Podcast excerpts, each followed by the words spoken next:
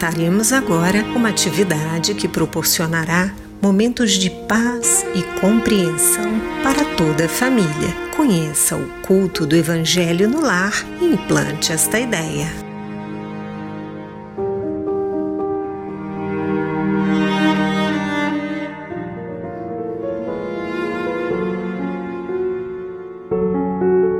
Por quê? Para quê? Como e quando realizar o culto do Evangelho no lar? Respostas a essas e a tantas outras questões daremos neste quadro baseado no Evangelho segundo o Espiritismo e na obra Paz em Casa, Paz no Mundo, Culto do Evangelho no Lar, ambos da editora Alta de Souza. Siga conosco. Respondendo às perguntas por que e para que realizar o culto do Evangelho no lar, o Espírito Teresa de Brito, no livro Vereda Familiar, nos diz: o lar sofre a carência do Cristo, vivo e ativo, em suas engrenagens em processo de emperramento. A família padece a falta dessa divina presença em sua ação cotidiana.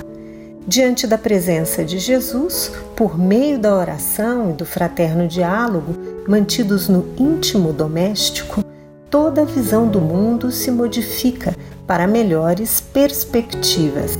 Os entendimentos dão-se respeitosa e maduramente. Como realizar o culto do Evangelho no lar?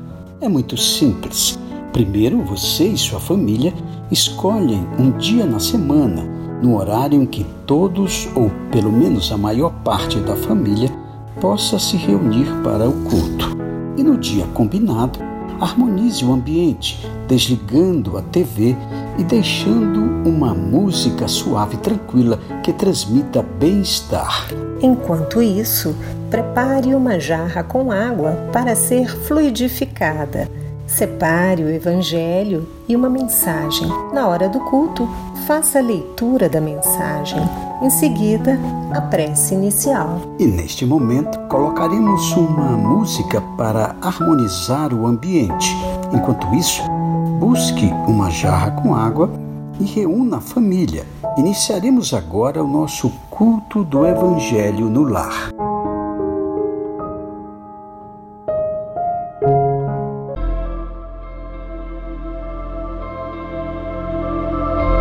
coragem. Não percas a esperança ante as sombras da estrada. Provações aparecem, silencia e trabalha. Carência de recursos, Deus nos supre de forças. Inquietações à frente, o amparo vem de Deus. Pensa na paz dos céus sobre a tormenta em fúria. Coragem, serve e segue.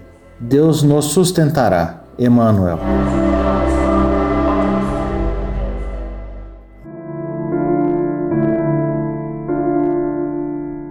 Senhor Jesus, agradecemos pelo nosso dia e rogamos a vossa proteção aos que nos ouvem, na certeza de que a misericórdia do Pai nos envolverá em paz, alegria, saúde e amor. Sustenta-nos, Senhor, nos momentos de fraqueza e que a tua divina luz, Mestre querido, permaneça em nossos corações hoje, amanhã e em todos os dias das nossas vidas. Dando continuidade ao estudo do Evangelho segundo o Espiritismo, do capítulo 5, Bem-aventurados os aflitos, trataremos hoje dos itens 1, 6 a 11, abordando as causas anteriores das aflições. Vamos recordar o item 1. Bem-aventurados que choram, pois que serão consolados. Bem-aventurados os famintos e os sequiosos de justiça, pois que serão saciados. Bem-aventurados que sofrem perseguição pela justiça, pois que é deles o reino dos céus.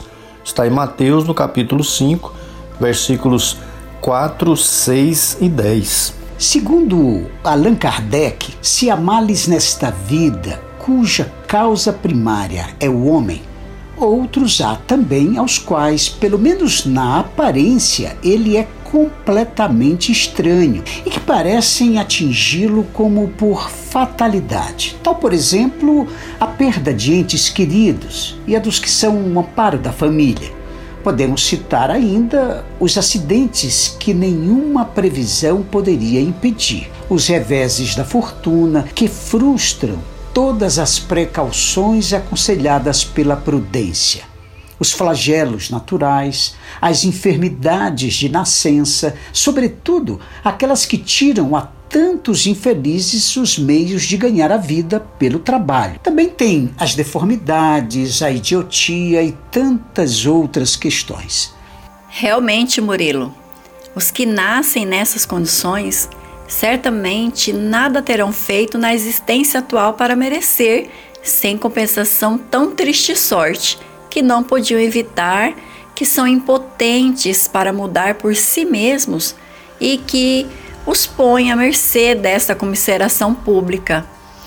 Porque, pois, seres tão desgraçados, enquanto ao lado deles, sob o mesmo teto, inclusive na mesma família, outros são favorecidos de todos os modos. Que dizer, enfim, dessas crianças que morrem em tenra idade e da vida só conheceram sofrimentos? Problemas são esses, Murilo, que ainda nenhuma filosofia pôde resolver, anomalias que nenhuma religião pôde justificar e que seriam inclusive a negação da bondade, da justiça e da providência de Deus.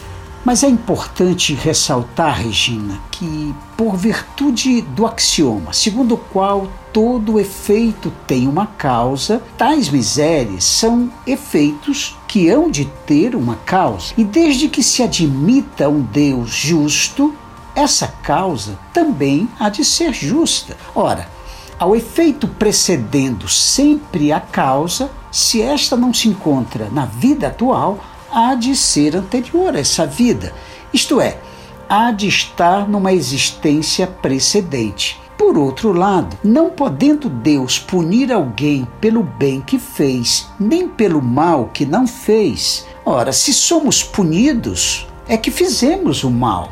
E se esse mal não fizemos na presente vida, certamente teremos feito noutra. É uma alternativa, Regina, que ninguém pode fugir em que a lógica decide de que parte se acha a justiça de Deus. Dessa forma, Murilo, Allan Kardec esclarece que os sofrimentos devidos a causas anteriores à existência presente, como os que se originam de culpas atuais, são muitas vezes a consequência de falta cometida. Isso é, o homem, pela ação de uma rigorosa justiça distributiva sofre o que fez sofrer aos outros. Se foi duro e desumano, poderá ser, a seu turno, tratado duramente e com desumanidade. Se foi orgulhoso, poderá nascer em humilhante condição. Se foi avaro, egoísta ou se fez mau uso de suas riquezas, poderá ver-se privado do necessário. Se foi mau filho, poderá sofrer pelos procedimentos de seus filhos. Ainda segundo Allan Kardec, assim se explicam pela pluralidade das existências e pela destinação da Terra como mundo expiatório as anomalias que apresentam a distribuição da ventura e da desventura entre os bons e maus neste planeta. Semelhante anomalia, contudo, Júlio, só existe na aparência, porque considerada tão só do ponto de vista da vida presente.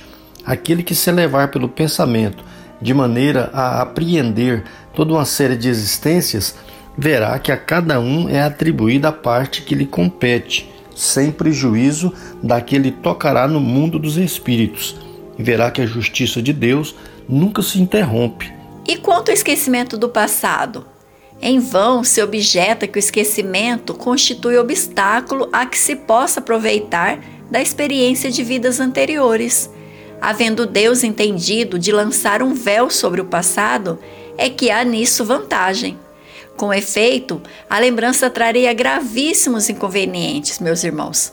Poderia, em certos casos, humilhar-nos singularmente ou então até mesmo exaltar-nos o orgulho e assim travar o nosso livre-arbítrio.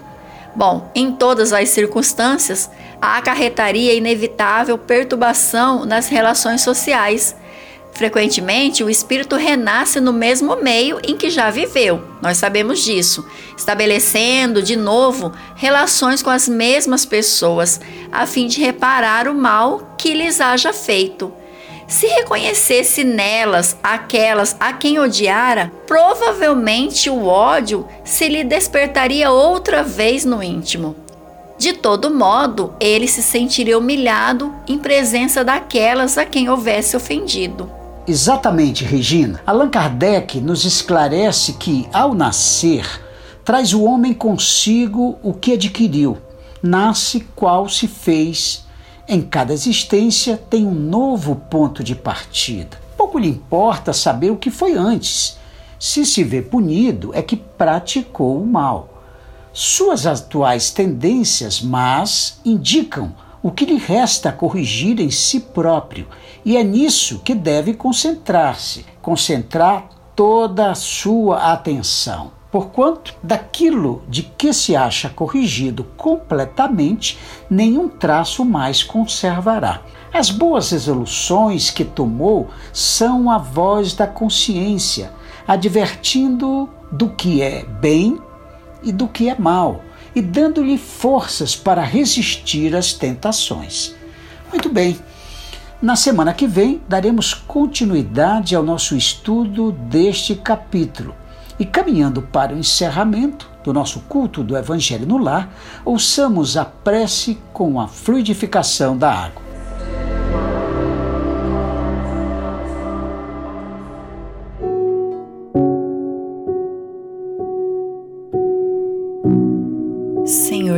Jesus, Divino Amigo, estende as tuas mãos generosas, Senhor, e transforma estas águas em remédio para os nossos males físicos e espirituais. Estende as vibrações de amor em benefício de meu lar, Jesus. Que aqui possa reinar a paz a saúde, a tranquilidade. Graças a Deus. Que Deus seja louvado. Faça uso da água fluidificada.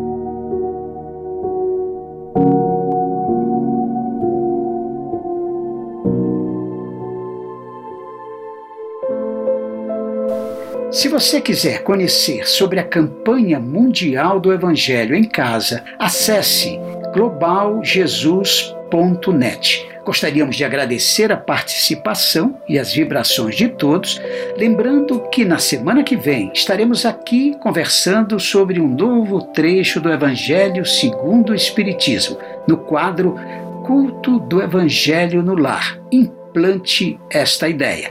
Até lá, amigos!